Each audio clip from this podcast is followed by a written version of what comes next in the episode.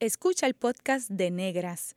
Este programa se emite los viernes a las 3 de la tarde por Radio Universidad de Puerto Rico en el 89.7 FM San Juan y el 88.3 FM Mayagüez. Todo un mundo de música e información. Cadena Radio Universidad de Puerto Rico presenta Negras, producido por Colectivo ILE, un espacio para visibilizar proyectos antirracistas y educar de forma crítica e informada sobre la negritud y la racialización.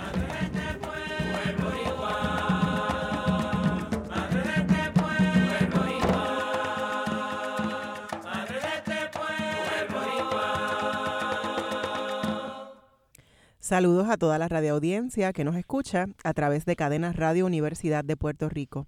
En esta edición de Negras les saludan Bárbara Idaliz, Abadía Resach y Glorian Sacha, Antonetti Lebrón.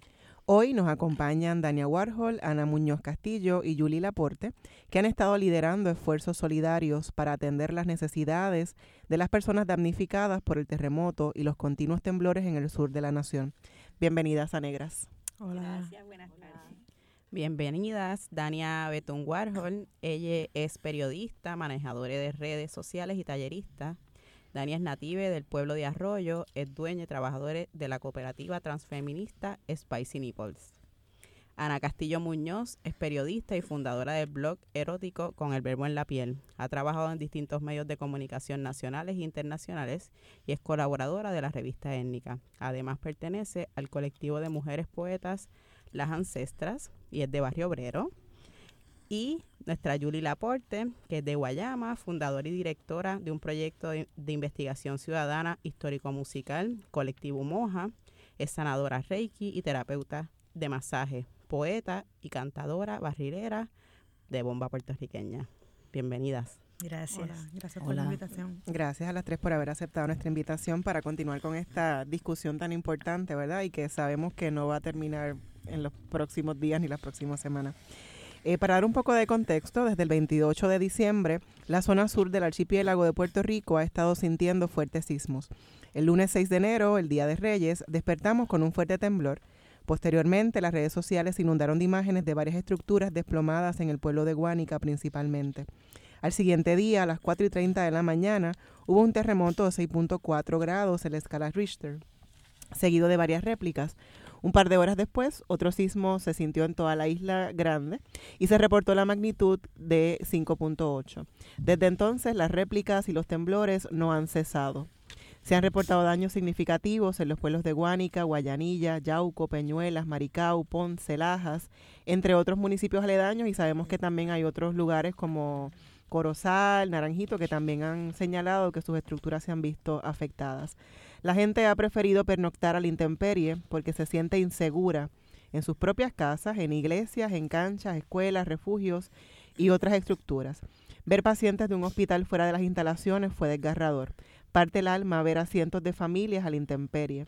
Es increíble ver cómo una escuela en Guánica y otra en Peñuelas quedaron destruidas, sobre todo sabiendo que las clases iban a empezar en, esos días, ¿no? Eh, la incertidumbre y el daño emocional va increciendo. Las desigualdades sociales del país quedan al descubierto. No que no estuviesen, pero bueno, ya no hay dudas para quien tuviese. La respuesta del gobierno central está en tela de juicio. Sin embargo, la organización ciudadana y comunitaria nos ha evidenciado de qué trata la solidaridad. Bueno, y a todas, para comenzar, sintieron el terremoto del 7 de enero a las 4 de la mañana, cuando se dieron cuenta de lo que estaba pasando en el suroeste? ¿Qué, qué recuerdan de esas primeras horas y, y, ese primer día en que el país ¿verdad? quedó oscuras y, y bajo este temblor? ¿Quién quiere comenzar? Bueno, pues... Eh, Julie. Aquí Julie Laporte. Saludos a todos, a todas, a todos, ¿verdad? Eh, yo abrí los ojitos a las 4 y 26 de la mañana porque se estaba sacudiendo seriamente. Eh, salimos los vecinos corriendo como estábamos, unos descalzos, unos en media, todo el mundo en, pijama, porque fue un temblor muy fuerte y de larga duración. Esto es una diferencia, ¿verdad?, con, otros movimientos que, tal vez habíamos sentido o no, pero este a diferencia de otros pues fue intenso y de larga duración, así que definitivamente pues me desperté en medio de, los temblores y de la oscuridad porque la luz este, inmediatamente Estabas en, en, Guayama. Estaba en Guayama, sí. En tu caso, Dania. Pues yo en Arroyo mm, también me levanté así como está temblando y mami se levantó también y salimos cogiendo para afuera y estaba todo oscuro y entonces no, yo no tenía señal de teléfono y lo que me llegan los mensajes de mis vecinas como que mira, hay alerta de tsunami. Y nosotros estábamos con casa como diablo, ¿qué vamos a hacer? Porque yo vivo al lado de la playa. Mm. Este, y no sabíamos nada. Yo estaba con mami y yo decía, nos vamos en tu cajo, nos vamos en el mío, este, nos vamos en cajo aparte para tener más de un cajo.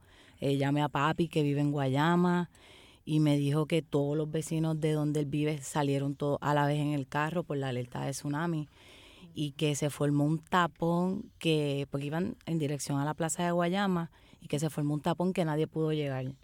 Este, y Fueron que llegando poco a poco. Sí, pero de allí de Villa La Pica no pudieron salir y que él dijo, pues yo me quedaré aquí porque no, no tengo para dónde ir. Así que literalmente yo nos, nos quedamos todos así esperando a ver qué iba a pasar porque no sabíamos qué hacer. Yo me quedé frisada. A mí en mi caso, yo estaba, estaba en mi casa y estaba con mi mejor amigo y recuerdo que yo me levanto porque se va la luz. Y cuando lo toco, le digo, se fue la luz y rápido le dije, está temblando, párate, vámonos. Yo vivo en un tercer piso y le dije, agarra a los perros que nos vamos. O sea, él quedó, ¿qué está pasando? Y yo, está temblando, vámonos. Y en menos de 10 minutos yo estaba en casa de mi mamá con un bulto y dos perros. Este, obviamente las comunicaciones fallaron. Lo primero que hice mientras bajaba las escaleras como una loca era llamar a mi mamá. Nunca la conseguí. Este, y nos fuimos. Fue una acción bien, bien rápida. Párate que nos vamos. ¿Y más personas ahí en Barrio Obrero también salieron a la calle o de pronto estaban? Fue bien interesante porque ah, por mi casa hay una discoteca y habían unas personas saliendo de la discoteca y yo recuerdo haber escuchado a una muchacha que decía, está temblando, vámonos, esto no puede ser mi borrachera, vámonos. Mira, y en Guayama fue bien interesante porque como les dije, cuando yo salí en la calle estaban muchos de los vecinos, ¿verdad? Pero al rato, cuando digo al rato, son como cinco minutos o diez, pero es que en estos, en momentos así, cinco minutos es como que una eternidad. Pues eh, mi papá me llamó. Mi papá y mi mamá viven como, digamos, a unos seis minutos de donde vivo yo. Y entonces, pues yo dije, no pueden ir, ellos tenían una cita esa mañana, dije, no pueden ir para ningún sitio, no pueden ir para Ponce porque esto es general. Y decidió montarme en el carro después que chequeó las perritas que estén bien, qué sé yo, porque entonces se detuvo. En Guayama el punto de encuentro es la plaza, por eso es que mm. em, el papá de Dania, quien es mi primo hermano, por, iba para, trató de ir a la plaza, pero el tapón fue terrible. Al rato cuando yo, yo logré llegar a la plaza de Guayama, yo, lo, yo hasta lo escribí en el Facebook y dije, la plaza de Guayama está que parece un pijama party a oscura, porque está literalmente, o sea, en la desesperación tal y como, como uno estuviera, o sea, había que arrancar porque, o sea, no se sabía qué iba a ocurrir.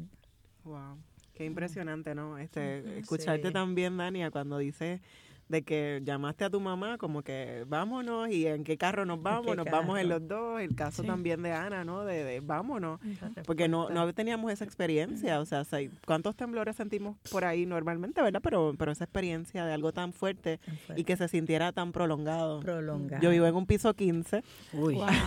así que fue como que se va la luz y seguía temblando y fue bien fuerte, bien fuerte y todavía yo siempre siento que estoy temblando, ya no sé cuándo busco alertas a ver si cuando es, cuando y cuando no es. La realidad es que no ha dejado de temblar. Sí. Es la realidad. Sí. Y sobre todo saber, ¿verdad?, que en el área del sur, suroeste, particularmente en Huánica, desde el 28 de diciembre, o sea, ya vamos para que dos semanas consecutivas donde no, no sienten que esto va a tener un fin, ¿no? Eh, todo lo que ustedes han comentado, ¿verdad? Más allá de, esa experiencia personal, del susto, del miedo, de, cómo reaccionamos. Pero también les pregunto a las tres, ¿qué revelan los daños estructurales en las casas y otras instalaciones que han estado afectadas por el terremoto? No sé, las casas de ustedes, en, particularmente en Guayama y en Arroyo, si han tenido algún daño. Eh, pero, ¿qué, ¿qué nos dice esto de, del país y Bueno, Bárbara, honestamente, eh, nosotros venimos arrastrando daños desde, desde el huracán, de los huracanes María y, y E Ma- Irma. y- e Irma. Eh, así que esto ha sido como llover sobre mojado en un cierto sentido. Eh, no nos hemos recuperado de esos fenómenos con los que, aunque fueron terribles, de alguna manera, tristemente tengo que decir, pues estamos acostumbrados a bregar. Y de repente nos cae esto otro que es totalmente diferente.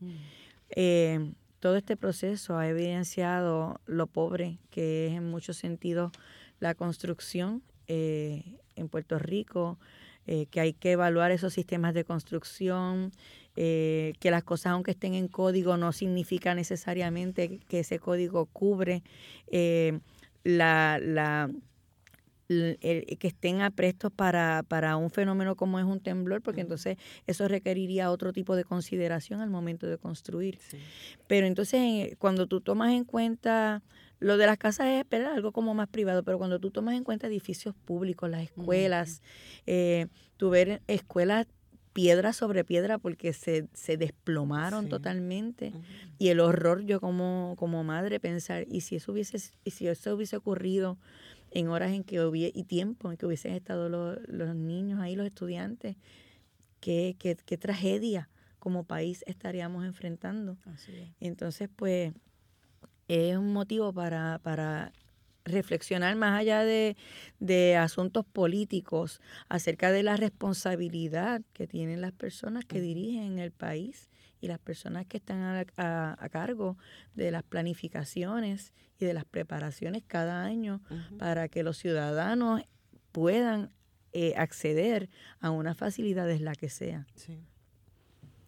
Pues en mi caso, mi casa después de María quedó totalmente agrietada, o sea que cada temblor, yo me tuve que mudar de San Juan para Arroyo después de los temblores, ¿verdad? Por la preocupación de que mi mamá estuviera sola allá, porque mi casa no, no, no está segura.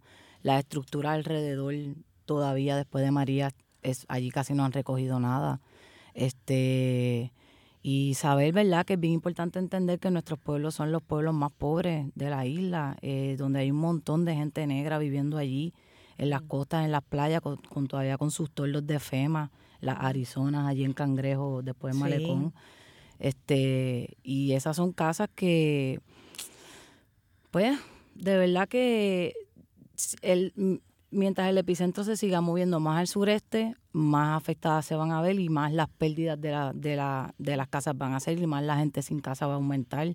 Y esa es el, le- ¿verdad? el, el patrón que yo veo que, que va a suceder. La precariedad es inmensa y después de María el sur no, no, no resiste. O sea, el Eso es no aguanta algo, más. ahora que Dania menciona eso, eh, en todo el sur se ha estado sintiendo continuamente los temblores. Eh, ciertamente en el suroeste, ¿verdad? Como el epicentro eh, está ubicado Sí, más Guánica, en. Guánica, Guayanilla, pues allá ha sido terrible, ¿verdad? Lo que lo que ha ocurrido. Pero cuando pasó María, esa zona no fue afectada de la manera en que fueron afectados los pueblos de Guayama, Arroyo, Patillas, Maunabo, eh, Yabucoa, ¿verdad? Todo ese fue Claro. el, el- Entonces, es, todas estas casas, nuestras casas quedaron dañadas. Mi casa, si llueve mucho rato, empieza a subir el agua desde el piso, Ah. porque los cimientos se dañaron. Así que tal como dice Dania, si, si los temblores se siguen meneando hacia el sureste, pues entonces nuestra historia va a ser otra, porque ya las casas de por sí están afectadas, las estructuras están afectadas. Sí, y yo creo que básicamente este temblor vino a lo mismo que vino María, a ver cuán pobres somos como, ¿verdad? Pues como país y cómo la gente está viviendo, que está sobreviviendo realmente. La gente está construyendo para poder tener un techo seguro, que verdaderamente no hay espacio seguro en este país. Este, y es básicamente eso, estamos construyendo para sobrevivir, ni siquiera es para vivir dignamente. Ujú. Sí, esa idea de la sobrevivencia, y es lo que también mencionó Julie, acostumbrarse. Exacto. ¿Y por qué tenemos que acostumbrarnos a vivir en la precariedad, en el miedo, en la incertidumbre, en que cada noche no sabemos qué va a pasar, eh, que no podemos contar con ninguno de los servicios básicos que, que nos va, por lo menos vamos a tener luz o vamos a tener agua o vamos a, a tener una escuela o un hospital o una, bueno, quisiera que no hubiesen cárceles, pero eh, que esas personas también vulnerables tengan un, un lugar seguro, ¿no? Entonces, Es como ni siquiera hay ni una iglesia que la gente diga, me voy a meter ahí, o una cancha, o porque no... Sí. Nada. Y de pronto también uno dice, dos años después de María, eh, mi mirada eh, transitando acá, ¿verdad? En, en el área metropolitana, también me di cuenta lo dañado de la infraestructura y, y lo que no se ha levantado. De pronto yo decía, pero espérate, todavía están estos semáforos. Yo en la avenida Barbosa hay un, un semáforo completo en el piso. Entonces tú dices, espérate, esto fue el terremoto. No, esto fue hace dos años y Eso- nadie lo ha levantado. Mira, Así como di- el sur. no, o ver, o ver los postes con, con, con una estaca así aguantándolo. Yo digo, a eso yo le llamo las obras eh, de reparación temporero permanente. temporal permanente. No, y, y ese asunto de lo- también lo que estamos escuchando de esta es nuestra nueva lo, lo, lo nuevo nueva nor- realidad. la nueva realidad la, la- lo nuevo normal La nueva La- normalidad. la, nueva normalidad esto no es normal es una realidad, pero, pero no debería ser no normal. normal, es inhumano. Sí. y esto es terrorismo, porque es mantenernos en un estado de terror, de que no sabemos a, a dónde ir, a dónde acudir, dónde buscar ayuda, o dónde, o los derechos que tenemos, pues que no se nos cumplen tampoco. Entonces, Y entonces tú ves la inacción del sistema, ¿verdad? Ante, ante las cosas que están ocurriendo. El no buscar eh, crear eh, ese lazo que, que una a las personas en una manera en que, en que contribuya a decir, mira, estamos velando unos por otros. Eh, para mí ha sido sumamente triste, les quiero decir esto, ver cómo en medio de toda esta situación se ha desarrollado la polémica más estúpida del mundo de que dividiendo el norte del sur. Mira, esta isla mide 100 por 35, o sea, ¿qué, qué es eso? De hecho, que, que- quien hizo la división puso el mapa y lo dividió por la mitad de arriba a abajo y entonces la izquierda era el norte y la derecha era, era el sur y yo dije, o sea, ni siquiera, ni siquiera aprendió dónde están los puntos cardinales, pero hubo tantas personas que se sumaron a eso Mm. y no es el tiempo, o sea, ya nosotros tenemos bastante abandono por parte del gobierno, por parte de quienes deberían este es- velar por, por el por el bienestar de todo el país, como para nosotros también ponernos a darnos el lujo de, de, de buscar crear más división. División. Ujú, Sí mismo es. ¿Cuándo y por qué articularon sus estrategias de solidaridad? Eh, ¿Qué elementos tomaron en consideración para iniciar eso- esos esfuerzos? Pues en, en cuestión, por ejemplo, en Guayama, básicamente la gente se empezó a llamar, a buscar y como que tenemos que hacer algo, tenemos que organizarnos. Así empezó. Entonces ya pues desde Spicy, pues como todo el mundo dijo, coño, tenemos que hacer algo y, y también mucha en solidaridad a la gente que vivimos en el sur. este Y ahí entonces se empezó, este mucha gente del área metro pues asumió un rol más más de organizar, de estrategias, de dónde vamos a recoger las cosas, que son las que necesitan. Entonces en el sur estábamos haciendo más un esfuerzo humano de, recu- de buscar gente, de buscar información, de organizar las brigadas. Eh, pero básicamente yo diría que fue lo que a todo el mundo, el PTSD de María. Claro. Este, tú, Sí, sabíamos ha que no iba a pasar y que, que teníamos que movilizarnos para allá. Entonces eso fue, yo diría que, que, que el instinto, de- movilización. En mi caso, este, sumando a, a eso que, que, que dijo Dania, eh, tanto para Irma como para María, Colectivo Moya estuvimos eh, llevando ayuda, recibiendo ayuda, ¿verdad? Mi, mi casa se convirtió en, en, ¿te acuerdas? En un centro de acopio, llegó para María, para, para Irma, eh, dinero y cosas que fuimos y llevamos particularmente al área este. Cuando ocurrió el huracán María, pues entonces eh, no había dónde estar yendo a bancos ni nada. Así que empezaron a llegar cosas. Así que cuando ocurrió esto, la gente me contactó. ¿Qué me hizo moverme? El saber por experiencia propia que íbamos a tener que ser las comunidades quienes eh, nos pusiéramos en acción para lograr lo que haya que lograr para, para levantarnos. Que si nos ya la experiencia me había enseñado que esperando por el gobierno nunca ocurriría. Así que, pues, contactada por personas que ya sabía que habíamos estado haciendo esa labor, lo mismo ocurrió con, con Spicy, pues vamos a meterle mano. Entonces, pues, Dania y yo nos comunicamos rápido, nos reunimos, ella eh, rápido formó con otras alianzas con, con, otras personas que también ayudan y así hemos seguido. Bueno, en breve regresamos eh, con Negras y vamos a seguir conversando con Ana Castillo Muñoz sobre esos esfuerzos de solidaridad, con Dani y con Julie Laporte sobre la solidaridad tras el terremoto. Sigue en sintonía con Radio Universidad de Puerto Rico. Está escuchando el podcast de Negras. Este programa se emite los viernes a las 3 de la tarde por Radio Universidad de Puerto Rico en el 89.7 FM San Juan y el 88.3 FM Mayagüez. Todo mundo de música e información. Usted está escuchando Negras, inspiradas en la grandeza de nuestras ancestras y de nuestras hermanas solidarias como Dania, Julie y Ana. Hoy hablamos sobre la situación que enfrentan nuestras hermanas y hermanos y hermanas del sureste de Puerto Rico a raíz del terremoto de 6.4 grados que nos sorprendió en la madrugada del 7 de enero y de las constantes réplicas que hemos seguido sintiendo y otros terremotos también, ¿verdad? Eh, temblores eh, que hemos estado experimentando. En el segmento anterior estábamos hablando eh, sobre cómo, cuándo y por qué articularon sus estrategias de solidaridad eh, y qué elementos tomaron en consideración. Ana, ¿cómo fue tu experiencia para decidir qué ibas a recolectar y dónde, cuándo? Eh, reconociendo cómo fue que se operó desde el gobierno central para el huracán María, mm, me di cuenta que teníamos que nosotros salir a la calle otra vez a ¿verdad? recomponer en la medida de lo posible pues la gente que al pueblo. Así que fue un proceso bien orgánico este y bien y, y en respuesta ¿no? a, a, lo que ya, a lo que ya conocimos. Y obviamente también es como, como uno pone lo que tiene a la mano en disposición de los demás. Así que, ¿verdad? Desde el proyecto de Con el Verbo en la Piel, eh, que llega a mucha gente, para bien o para mal, este también es como cómo se pone esta plataforma al servicio de, de, de las personas y que no solamente se quede un espacio meramente digital, ¿verdad? Hay, mucho trabajo que, hacer en, en, la calle y por ahí es que funcionó el empezar a mover gente. Okay. ¿Y qué decidiste que ibas a recolectar y a dónde específicamente lo ibas a llevar? Pues estábamos en un grupo y estábamos hablando un poco de, de la literatura, ¿no? este, de cómo también la gente puede conectar desde ahí para sanar, para entretenerse y para a veces buscar respuestas también a un montón de preguntas que nos surgen en la marcha. Así que lo que quisimos hacer pues fue llevar libros, eh, libros de pintar, literatura, crayola, un poquito de, de, algo para que la gente pudiese despejar la mente. Okay. Y en tu caso, Daniel, ¿qué decidieron que era esencial para ayudar en ese momento?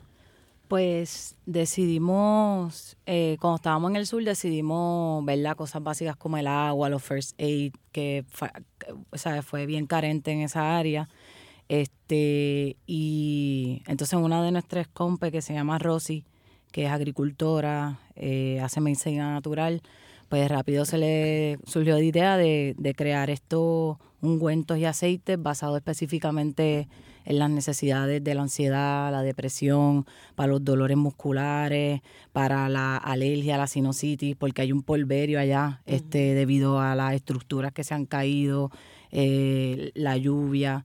Y, entonces buscar maneras de, de crear eh, procesos de sanación también a, través de la medicina natural y, buscar estas maneras de romper necesariamente con, con, esta visión tradicional de, de que, de que pues, que tienes que ir a un médico, que te da farmacia, porque aparte de que, ¿verdad?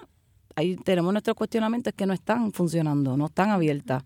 Eh, hay muchas que están destruidas, hay muchas que no tienen ni siquiera los materiales. Así que no, nos estamos organizando en esos esfuerzos, pero eh, hemos compartido una lista en nuestra página, ¿verdad?, de las cosas que, de acuerdo al censo que hicimos, de, necesidades. están, están más urgentes ahora mismo. Y Julie, en tu caso, ¿también has recibido mucha ayuda en su casa de la diáspora? Sí, eh, bueno, para mí ha sido trascendental la ayuda de la diáspora y bueno, eso surge desde el hecho de que pues soy bombera y los bomberos de la diáspora, la familia bombera de la diáspora se ha desbordado en ayuda. Eh, entonces hemos identificado una serie de cosas que son bien necesarias, aparte de lo que Dania mencionó, eh, Estamos ahora tratando de llevarle a tantas personas como sean posible cosas como casetas de campaña, porque no es lo mismo que tú te quedes a dormir en tu carro una noche que tú tengas que estar durmiendo dos o tres semanas en el carro. Hemos visto lo que ocurre con la circulación de, de la sangre, las piernas de la gente, como hay gente bien dañada, su, dañados sus cuerpos en esto, enfermándose seriamente. Cada tres, o sea, casetas de campaña cada tres, mantas para cubrirse, almohadas, artículos de primera necesidad y entonces, pues mira, no basta que de la pastita chiquita esta travel size con el cepillo de dientes porque vuelvo y digo, esto no debería ser la normalidad, pero sí tenemos que entender que es la realidad que se está viviendo y que no es una realidad que va a desaparecer dentro de un día o dos, esto es a largo plazo. Así que hemos estado recibiendo tanto donativos de artículos como también donativos en dinero para comprar cosas. Eh, para darte un ejemplo, cuando yo salga de aquí voy a tratar de ir a conseguir fórmula de bebé Fórmula de bebé es algo que tú no compras con dos dólares, con cinco dólares. Y cada bebé tiene su, su necesidad específica. Hemos estado también recopilando medicinas. Eh, la iniciativa de Rosy es maravillosa para personas que no tienen condiciones de salud, ¿verdad? O que van a verse afectadas por las alergias que les genere la humedad, el polvo, todo esto. Eso es perfecto prevención. Pero hay personas que tienen condiciones de salud ya crónicas y entonces hemos estado recopilando medicamentos para la diabetes, para medicamentos para el corazón, para la alta presión. Eh, en, nuestro caso de Colectivo Moya específicamente, hemos estado dirigiendo ese esfuerzo hacia la doctora Enid Santos en Guayanilla. Eh, a ella se le destruyó su casa y su consultorio, que era un edificio, y ella cruzó un lote que está diagonal de su casa, puso una caseta de campaña que es donde ella está durmiendo, puso un toldo y ella está atendiendo gratuitamente a cualquier persona que llegue a buscar cuidado médico. Así que en términos de, de medicamentos y de eh, pañales para adultos, pañales para niños, todo lo que llevamos a Guayanilla, dijimos, esto es un buen punto donde alguien que conoce puede este eh, dirigir, los recursos hacia donde son realmente necesarios. Eh, creó un inventario de medicamentos y está sirviendo a toda la comunidad. Así que ese es el tipo de identificación que hemos estado oyendo. Cuando me avisan de un lugar, eh, pues entonces tratamos de, de, crear una estrategia para ese lugar específico. Porque permiten, permítanme ver un, un minuto con esto. Eh, algo que tenemos que entender es que la respuesta para este caso no puede ser el mismo tipo de respuesta que hemos conocido siempre para un huracán. Los puertorriqueños somos de follón. Ok, ayudamos, mandamos esto y se acabó. Y la semana que viene, como ya no, mi casa no se rompió ni se está sacudiendo, pues ya yo cooperé con eso. Pero cada día surgen más casos eh, nadie pensó que la montaña iba a estar afectada. Miren, nosotras dos vamos mañana para Jayuya, mm. donde hay 372 personas, incluyendo bebés, nueve bebés recién nacidos, a, llevar ayuda. Jayuya, Maricao, eh, Utuado. Utuado, Adjuntas. Las Marías. Las Marías. Estos son pueblos que están en la montaña. Eh, y que esos pueblos estén surgiendo, este, que hay necesidades ahí, no le resta ni un ápice al hecho de que en Guayanilla y en Guánica cada día surgen más casos. ¿Ves? Pero entonces, el querer eh, despachar las cosas rápido y seguir ya para con la vida no está siendo necesariamente el curso a seguir de manera correcta, porque entonces en, un sitio como Guayanilla tenemos unos puntos, unos campamentos, que es como le han llamado donde están las personas, que están que parecen un festival y otros sitios donde no, donde carecen de muchas cosas. O sea, tenemos que esta situación enfocarla de otra manera y trabajarla con estrategia, eh, que la respuesta rápida llegue, pero a donde tiene que llegar. Claro. ¿Y a qué lugares han ido? ¿Cómo, cómo han visto esas zonas, verdad? ¿Cómo, ¿Cómo las vieron por primera vez? ¿Y cómo fue el acceso a, a esas zonas y esas comunidades? Este, pues, desde Spice organizamos una brigada queer eh, que fuimos con, con un montón de materiales que nos habían pedido y fuimos con el censo de necesidades trans porque queríamos, o sea, queríamos volver a esas comunidades, darle seguimiento, tener contacto de líderes comunitarios, saber cómo estaban nuestras comunidades LGBT, cuestión de acceso a sus medicinas, sus hormonas y cómo poder asistirles. este, así que fuimos a ocho comunidades entre Yauco, Guayanilla, Peñuela y Guánica.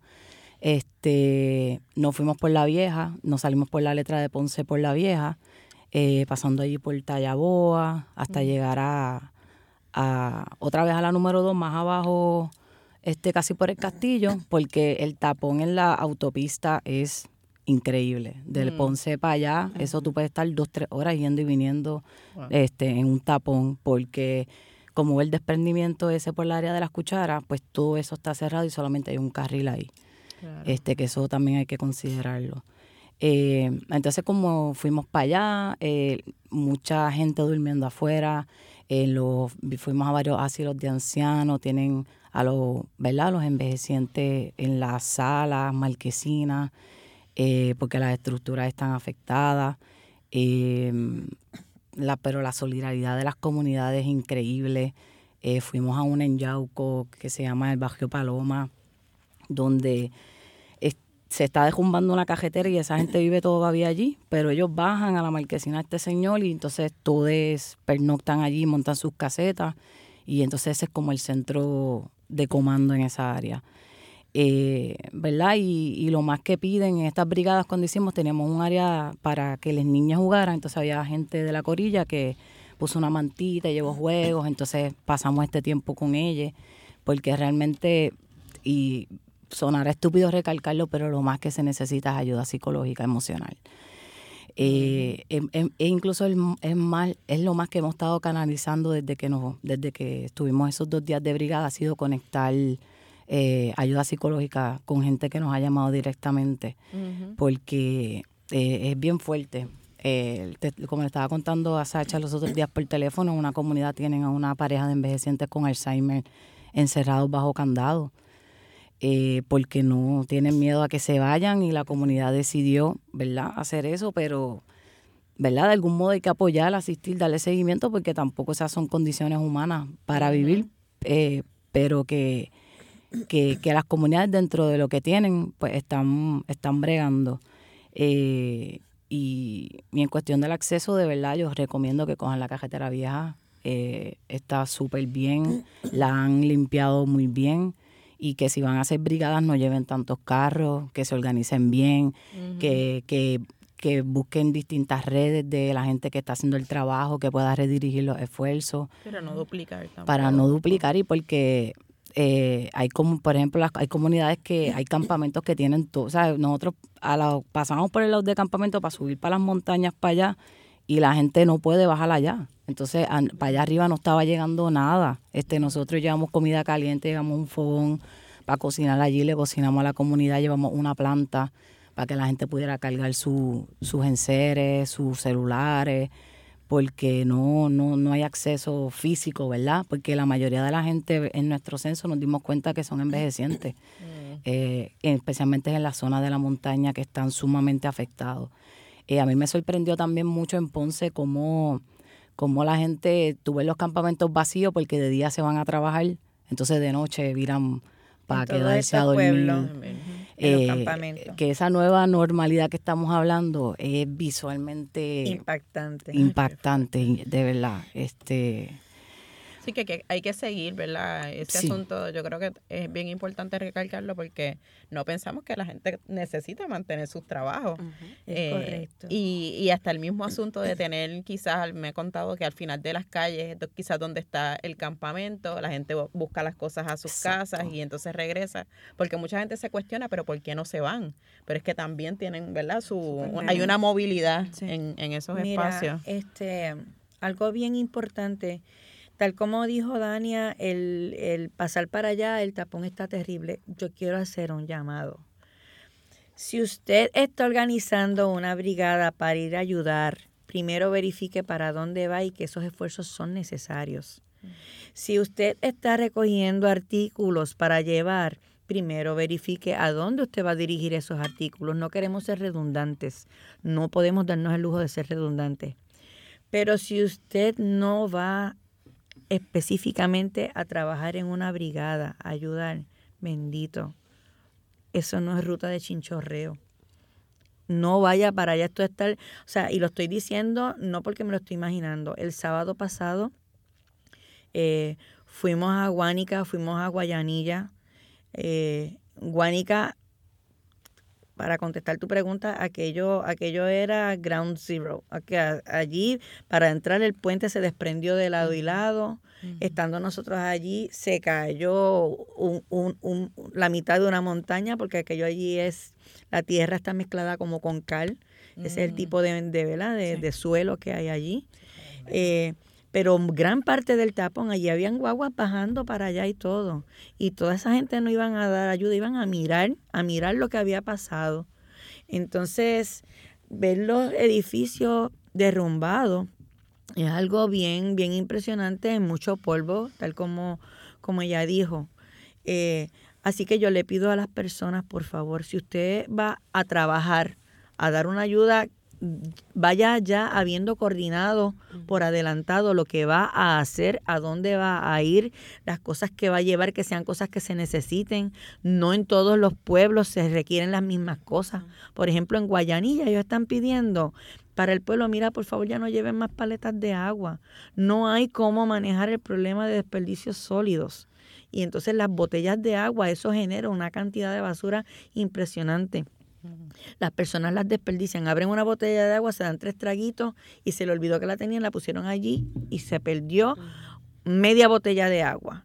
Eh, comidas calientes vi llegar, habían llevado 400 almuerzos, los repartieron, sobraron y ahí encima llegó una persona con 600 almuerzos más. O sea, hay que, hay que, no es ser malagradecidos de lo que la gente está llevando del área norte hacia el área sur, es que eh, tiene que ser un esfuerzo organizado, coordinado. Llamen, llamen verifiquen a dónde se puede, dónde hay una necesidad el campamento que está en el pueblo en Guayanilla, en que es el parque de pelota, allí no hace falta nada. Allí eh, eso es, parece un festival, se los quiero decir. Y sin embargo, hay sitios en los montes que pues tienen muchas carencias. O sea, esta es la razón por la cual hay que actuar de manera inteligente, de manera eh, organizada. Y por favor, nada de novelereo para el área que está afectada, porque con eso no se ayuda. Y, yo quería añadir dos cosas. Una es que eh, lo importante, ¿verdad?, de darle seguimiento es porque la gente tiene expectativa de que vamos a volver. este Hoy mismo volvimos, fuimos a una comunidad de Ponce que habíamos ido a llevar una insulina. O sea, que la gente está contando con que la gente que va y dice que va a volver, va a volver. Van a volver. Entonces, lo otro era que que hay que establecer redes de confianza y que hay que confiar. La gente está por ahí que, ah, que la gente se está llevando más de lo que necesita. No, si usted confíe y si usted identifica una comunidad que necesita algo, déjelo allí, que esa comunidad lo va a distribuir correctamente. ¿Sabe? Esto de estar fiscalizando este, ahora mismo estos espacios me parece inhumano. Así que la gente que vaya a donar confíe ¿verdad? en la información que le está dando y en los líderes de esos espacios y los líderes, eh, que eso va a llegar, que la gente allí sabe lo que está haciendo. Ana, ¿cuál fue tu experiencia? ¿Dónde fuiste? Pues yo fui junto con un grupo de amigos a Peñuelas y a Ponce. La primera parada que hicimos fue en la escuela vocacional porque el día antes nos habían dicho que necesitaban toallas sanitarias eh, y había un censo de 600 personas. 600 y pico en la escuela vocacional de Ponce. Cuando yo llego, habían 800 y pico de personas y seguían llegando. este Así que lo que hacía falta era y artículos de higiene personal y mucho cepillo de dientes. Yo, por suerte, tenía muchísimo cepillo, así que yo dejé la mayor cantidad de posible. Pero este, cuando salimos de ahí nos dimos cuenta que se había formado un campamento en el Pachín Vicente, gente durmiendo en carro, y fue otra parada ahí que necesitan. Este, pero cuando llegamos también había una misa y eso pues interrumpió un poco la dinámica. este, y seguimos entonces y fuimos a Peñuela y en Peñuela visitamos la comunidad Caracoles 1, que no había ido nadie. Eh, y entonces ahí básicamente una persona lo que hizo fue abrirnos su casa, recoger todos los niños del barrio, llevarlos a, al lugar y nosotros empezamos a jugar con los niños, este, les dimos un tallercito de tocar plena, este, pintamos, creamos un círculo para que hablaran de su experiencia, regalamos abrazos, estuvimos en la comunidad como tres horas, ¿verdad? Conectando emocionalmente con, la, con las personas. Había una persona encamada en la comunidad, este y había otra persona más abajo que estaba en silla de ruedas también que no pues que no había recibido nada. Así que básicamente lo que hicimos fue crear alianza con esta gente y con la esperanza de volver. Ya verdad tenemos los números de teléfono y estamos ahí en contacto. Y antes de salir pues fuimos a otra comunidad un campamento eh, campamento La Vid y esa gente no ha vuelto a su casa desde el día 6 ellos estaban en una promesa de reyes cuando pasaron los temblores y no han vuelto. Ellos tienen luz, pero no quieren volver por miedo a que las casas se les caigan encima. Sí. Este y es bien es bien bien difícil la situación y la gente lo que necesita, ¿verdad? Por los que nos dimos cuenta y por los que nos expresaban es alguien que les escuche, necesitan hablar, necesitan espacios de ocio porque están inmersos en toda la situación y dormir es imposible. Así que necesitan espacios para acompañarse. No, y que en estas comunidades tú te acuestas y está temblando todo el tiempo, ¿sabes? Es difícil acostumbrarse a eso. Bueno, al regreso de la pausa continuamos conversando con Dania, con Ana y con Julie y pues sobre todo cuáles son esos principales reclamos que tienen estas personas en las comunidades y como decía Dania, tenemos que continuar yendo, pero llevando, ¿verdad? Como decía Julie, pues sin desperdiciar, ¿no? Lo que realmente la, gente eh, manifiesta que necesita. Ya volvemos en Negras.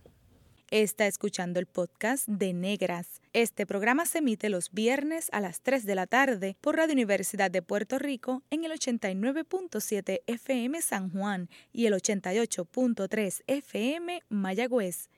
Todo mundo de música e información.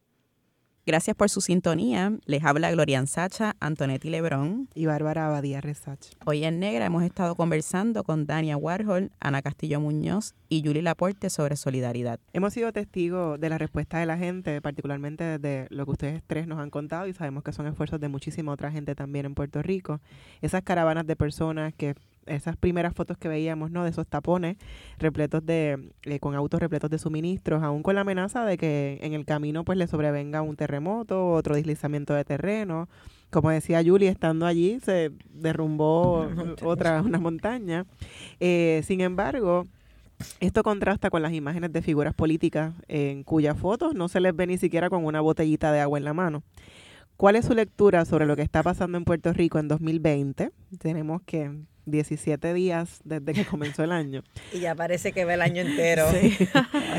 Sobre todo desde el punto de vista de esa solidaridad ciudadana, ¿no? Queremos destacar este asunto de la solidaridad y de que la ayuda es lo que la gente necesita, ¿no? Que no vamos ahí, como decimos en la antropología, antropófagos y antropófagos a comernos a la gente, sino que vamos a, a ver qué es lo que la gente necesita. Nosotras desde acá y nosotros no podemos saber cuáles son los reclamos y las necesidades particulares que tiene la gente.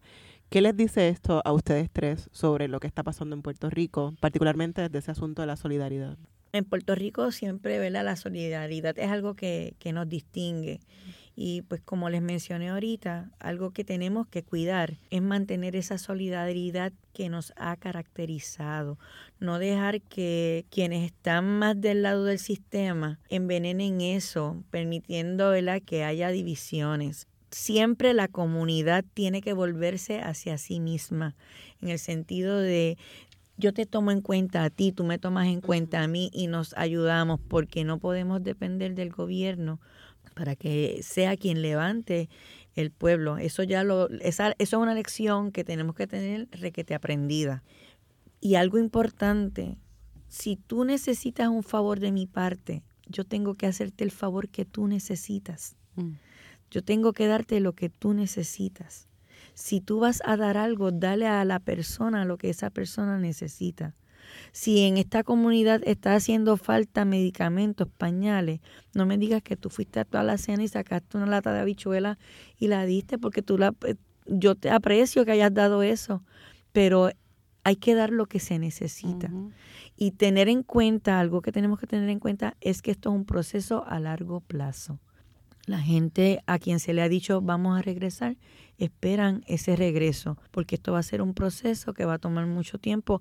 Es un proceso que está ocurriendo, está sobre, no es que pasó, no es que ocurrió, es que está sucediendo. Así que, ¿qué, qué es lo que yo veo en esto? que la solidaridad en este momento tiene que ser una solidaridad más consciente, Mm. más consciente de lo que se necesita, de lo que necesita tu hermano, tu hermana puertorriqueña de ti, que tenemos que entender que las personas que están viviendo esto están cargadas emocionalmente drenadas y que tú llegas allí contento y si ves malas caras no te lo tomes a mal, es que están drenados, están necesitando. Mira, mientras más enojado tú ves a una persona, ve para allá, dale el abrazo porque lo necesita. Están desde que amanece hasta que, bueno, todo el tiempo en estado de alarma.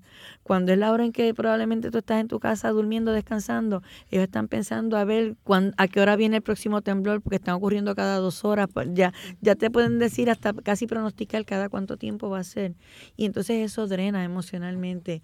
Pues entonces, ¿qué, qué yo te puedo decir de la solidaridad en este momento?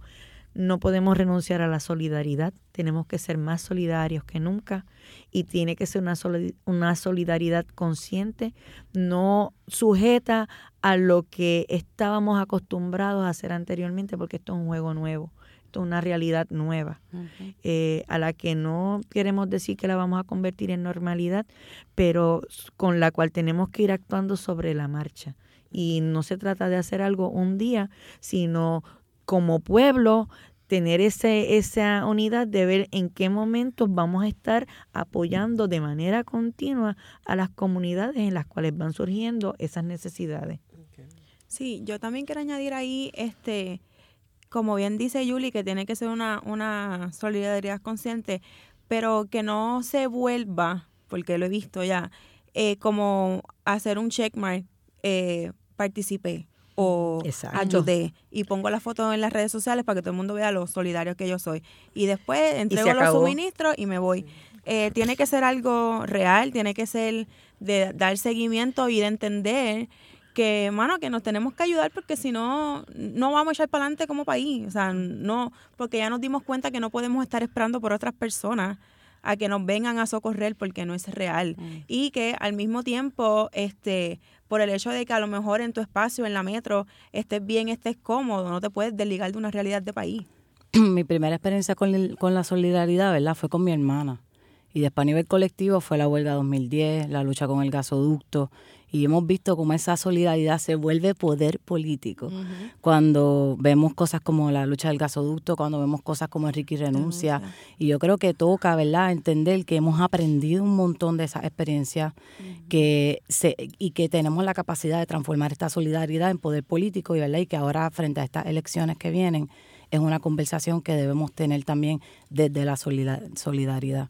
Este, entonces también el rol de la diáspora se ha vuelto cada vez más grande en, en- en lo, que, en lo que abarca eso, que, que también son, son intersecciones que, que, que veremos más a largo plazo también en las elecciones allá afuera, Claro. como decida la diáspora también este, utilizar su poder político. Pero creo que hemos sido súper consecuentes en, en, en evolucionar esa solidaridad a, a un verdadero poder político del pueblo. ¿Cuáles son sus planes para continuar con esta labor solidaria en el suroeste y para también eh, desarrollar esa, ¿verdad? esa educación y esa conciencia política que necesita nuestra gente? Yo por lo menos veo espacios como este en que estamos, eh, en términos de la educación.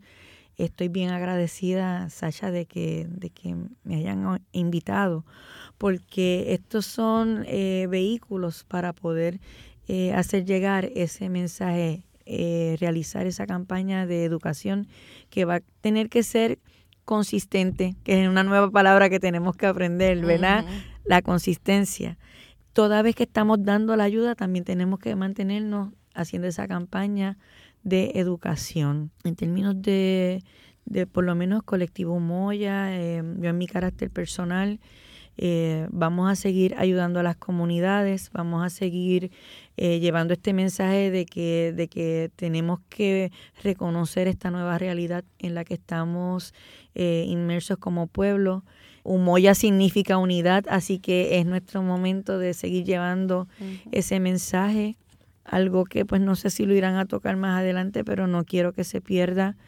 Para mí, eh, algo que pues estuve hablando con, con Sacha y agradecidísima con Colectivo ILE y con Revista Étnica por el apoyo eh, de establecer, ¿verdad? Quise establecer esa iniciativa cuidando a quienes cuidan porque es bien fuerte estar bregando en las comunidades. Una cosa es estar eh, enviando cosas para allá, pero otro es estar metido allí o no llevando las cosas. La gente te ve, la gente quiere que tú lo abraces, que le escuches.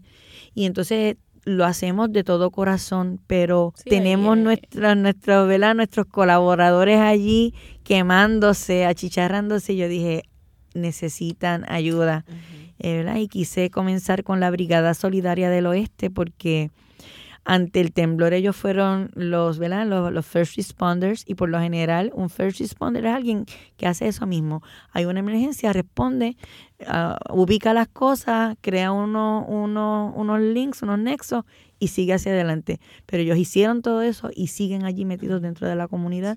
Y entonces, pues eso aparte también de mi plan, este, Bárbara, eh, poder eh, tener cuidado de estos cuidadores que están haciendo esa labor. Eso es parte de lo que vamos a estar haciendo eh, durante estos meses, siguiendo llevando tanta ayuda como sea posible de manera organizada, que es, ¿verdad? un lema con el que yo estoy pegada, y mm, seguir ayudando a la gente, pero apoyando, nutriendo la labor de quienes están trabajando directamente con las comunidades. definitivamente eso es importante porque ustedes necesitan también, ustedes dan abrazos, pero ¿quién les abraza a ustedes, verdad? Este, que están tan drenadas de, de todo el día y no es un trabajo que estén haciendo que no quieran hacerlo, pero pero hay una, una carga emocional que, es bien fuerte, que también tenemos que, en, dentro de esas estrategias, pues hacer un plan de, ok, hoy te toca a ti, mañana me toca a mí, y como un poco distribuirnos el tiempo. Es correcto. Eh, para que, pues, hay, yo sé que hay muchísima gente que está dispuesta a ser voluntario y voluntaria, pero es importante también que ustedes nos digan cómo conseguirlas, cómo eh, mantener estas redes para que la gente que se quiera sumar a los esfuerzos de forma consciente y consistente eh, que, lo, que lo hagan. Que lo puedan hacer, es correcto. Sí, eh, nosotros por nuestra parte hicimos ahí como una lista de las cosas que queríamos darle seguimiento. Eh, primeramente es volver a las comunidades y ver cómo se puede empezar una formación política mirando, ¿verdad? Este, las próximas elecciones. Este, también hacer unas brigadas para recoger basura y entonces traerlas a la metro porque hay 20 mil botellas de aguas por allá abajo que dónde van a parar que eso eventualmente va a tener un verdad un, una repercusión o un impacto en la salud pública. Justamente ayer salió una nota este del primer caso de sarna en un mm. refugio en Yauco mm. eh, queremos volver a las comunidades también para escuchar a la gente eh, y crear la alianza, no solamente ¿verdad? Que llevar suministro y ya, sino establecer y que esa gente entienda también que, cuentan con nosotros y que vamos a estar bien presentes. así que para recapitular, tenemos Spicy Nipples, que lo pueden encontrar en las redes sociales, colectivo Umoya, y se escribe Umoja, U-M-O-J-A, y también con el verbo en la piel. Otra pregunta que quería hacerles es, ¿ustedes saben ¿a qué comunidades todavía no ha llegado gente? ¿O, tienen idea de, cuántas podrían ser en esas montañas, en esos barrios donde vive la gente más vulnerable? Eh, por lo menos ahora, mañana vamos a ir a Jayuya. De Jayuya yo tengo un censo directamente eh, obtenido del gobierno municipal, ¿verdad? Eh, ellos han, han, cooperado con eso porque ellos no han recibido ayuda. Eh, y así espera, yo por lo menos espero ir obteniendo de, de, estos sitios. La realidad es que eh, hay muchísimos lugares a donde no se ha llegado y lamentablemente dependemos de que la gente vaya, ¿verdad? Eh, dejándonos saber, solamente llegando a los pueblos y diciendo que alguien nos diga, mira, pues allá no ha ido a nadie, y yendo, o sea, es bien, Y quizás a través de otra de nuestras compañeras del colectivo ILE, eh, a través de los bomberos, no recuerdo si fue el pueblo de Peñuelas, que les, incluso les escoltaron para que llevaran. Entonces, ¿sería posible mm, contactar? Yo sé que la gente está muy escéptica con, con el gobierno, pero yo creo que en estos gobiernos municipales hay, hay mucho deseo también y están súper agradecidos de que ustedes estén haciendo el trabajo que están haciendo. Entonces, ¿qué esfuerzos se pueden llevar a cabo? ¿Con, con qué ustedes, ahorita hablabas de la confianza, Sí. en quiénes podemos confiar para Sí. que canalicen la ayuda que ustedes están ofreciendo? Pues nosotros, eh, nosotras en la Brigada Queer, por ejemplo, no, nos hemos comunicado directamente con las personas que viven. Y es las personas, en el caso de Guayanilla, Eduardo Sinigaglia, que es un compa que vive allá, fue quien nos llevó a todas estas comunidades que no había llegado ayuda. Así que yo creo que, que los líderes comunitarios, los líderes están bien organizados, conocen sus comunidades, saben las rutas que se pueden tomar y cómo llegar, eh, que es una buena alternativa, ¿verdad? Y yo creo que, que en yo creo que todas las organizaciones estamos pensando igual de cómo Claro. conectar los esfuerzos, de cómo hacer esto una red más amplia eh, eh, y, y- y más efectiva en cuestión de la, de la comunicación. Pero las personas en las comunidades están listas, saben los espacios que necesitan, saben cómo llegar, eh, que, que son una excelente alternativa, porque muchas veces también nos pasa en Ponce, la politiquería está Terrible. activa. Entonces Sí. el municipio te quiere llevar a donde está el representante o donde está la prensa. Entonces también toca bregar Fíjate, con, con- con este, eso. Pasa que en, yo estoy de acuerdo 100% en, en lo que dice Dania. Nadie conoce su pueblo como, ¿verdad? Su comunidad como vive- cada, la gente que, que vive vive ahí. Lo que ocurre es que no en- ella conoce gente en Guayanilla, yo conozco gente en Guayanilla y hemos ido directamente a esas personas. Pero ¿qué pasa en los pueblos donde tú no conoces a nadie? Pues entonces, eh, en el caso de Jayuya, el gobierno municipal me proveyó un censo de, de la gente que está refugiada. No tiene nada que ver con que se le va a destinar la ayuda al, al gobierno municipal para que ellos repartan. Nosotras vamos mañana Sí, ellos para fueron allá. más que nada como un punto de información. Un punto de información. Así que en las comunidades donde no cono- en los pueblos donde no conocemos gente, pues eh, ese puede, eso es un primer paso. Así lo veo yo como un primer paso, buscar esos censos. Pero definitivamente la gente que vive en las comunidades son los que conocen a las personas. Eh, los, líderes, los líderes comunitarios son los que conocen las necesidades, ¿verdad? Individuales. Así que esa debe ser eh, idóneamente la primera línea. Yo quiero mencionar algo antes de, de irnos y es que nosotros en, desde con el verbo en la piel y los demás eh, movimientos estamos recogiendo cartitas este y notitas de amor para llevarle a la gente. Súper. Así que quien quiera enviar, pues no- se puede comunicar conmigo a través de con el verbo en la piel.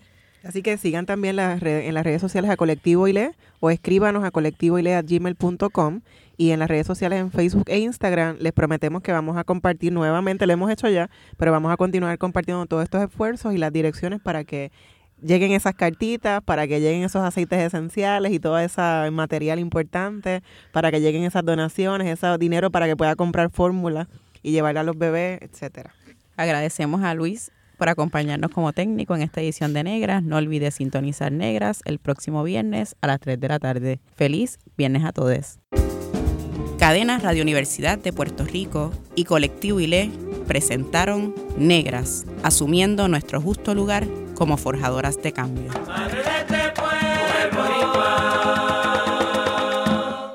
Acaba de escuchar el podcast de Negras. Le invitamos a que nos sintonice los viernes a las 3 de la tarde por Radio Universidad de Puerto Rico en el 89.7 FM San Juan y el 88.3 FM Mayagüez. Todo un mundo de música e información.